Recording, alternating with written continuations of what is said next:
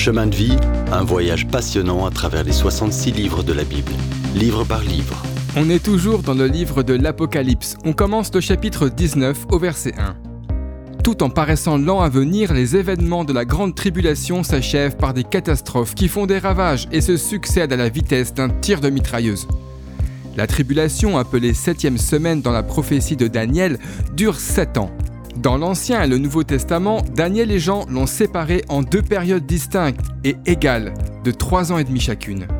Une fois l'Église arrachée de la terre par l'enlèvement, l'Antichrist arrive au pouvoir comme un dictateur mondial, avec au programme paix, prospérité et gloire. Durant la première moitié de la tribulation, il apporte des changements radicaux au système mondial, semblant bénéficier à l'humanité, mais en fait il apporte une fausse paix et contrôle tout gouvernement et religion.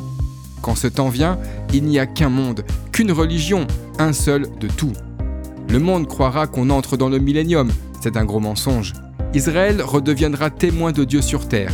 144 000 personnes scellées de l'Esprit de Dieu qui témoigneront pour Dieu sur terre. Dieu scellera aussi une grande compagnie de non-juifs. Vers le milieu des sept ans, le roi du Nord s'avancera contre Israël, ce qui ouvre les écluses de la guerre. L'Antichrist commence à avancer et sa tromperie à se révéler. L'humanité agitée, contrôlée par Satan, se met en marche et l'homme de péché, l'Antichrist, rompt son alliance avec la nation d'Israël. Le Moyen-Orient deviendra le centre d'activité mondiale en cette période. L'ancienne Babylone sur l'Euphrate deviendra le centre politique et économique du monde, et Jérusalem, aussi appelée Babylone, sera la capitale religieuse. L'Antichrist dirigera à Rome et le faux prophète dirigera à Jérusalem. Ils détruiront, accompagnés des rois de la terre, la fausse Église. Mais alors, un jugement de Dieu tombera rapidement et subitement sur un monde blasphémateur rejetant Dieu. D'un seul coup, 25% de la population mondiale sera détruite et plus tard, encore 33% seront effacés. La nature sera frappée, herbes et arbres sur terre, soleil, lune et étoiles au ciel. Un désastre après l'autre tombe sur la terre, mais le cœur de l'homme reste fermé à la repentance. En fait, il défiera et blasphémera le Dieu des cieux. Puis des armées marcheront contre Israël. Durant trois ans et demi, la guerre d'Armageddon fera rage. Des millions seront en conflit contre Israël. Quand ils seront détruits par Dieu, il y aura du sang jusqu'aux rênes des chevaux, environ un mètre de hauteur. Dans cette horrible scène de chaos, à cause de l'homme et des intrigues de Satan, arrive le roi des rois et le seigneur des seigneurs. On ne sait pas le jour où tout ça va commencer. On ne sait pas quand l'Église sera enlevée pour le rencontrer dans les nuées. Ça peut être bientôt, ça pourrait être aujourd'hui, ou bien il pourrait ne pas revenir avant plusieurs centaines d'années.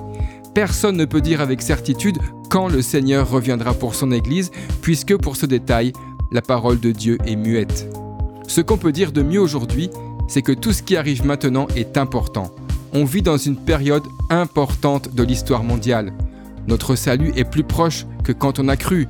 On n'a reçu aucun signe permettant de juger du moment de son retour, mais on voit l'installation de la scène. Quand tout sera prêt, l'Église pourrait être enlevée à tout moment et la tribulation pourrait commencer. L'urgence du moment, c'est l'ordre de se tenir prêt.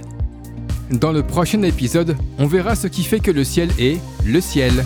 Si vous avez aimé cette rubrique et si vous voulez en entendre plus, allez sur le site ttb.twr.org ou téléchargez l'application. Retrouvez-nous aussi sur chemindevie.info. Vous voulez nous dire comment Dieu change votre vie par sa parole? Envoyez-nous un message sur WhatsApp au 07 81 46 39 39. À bientôt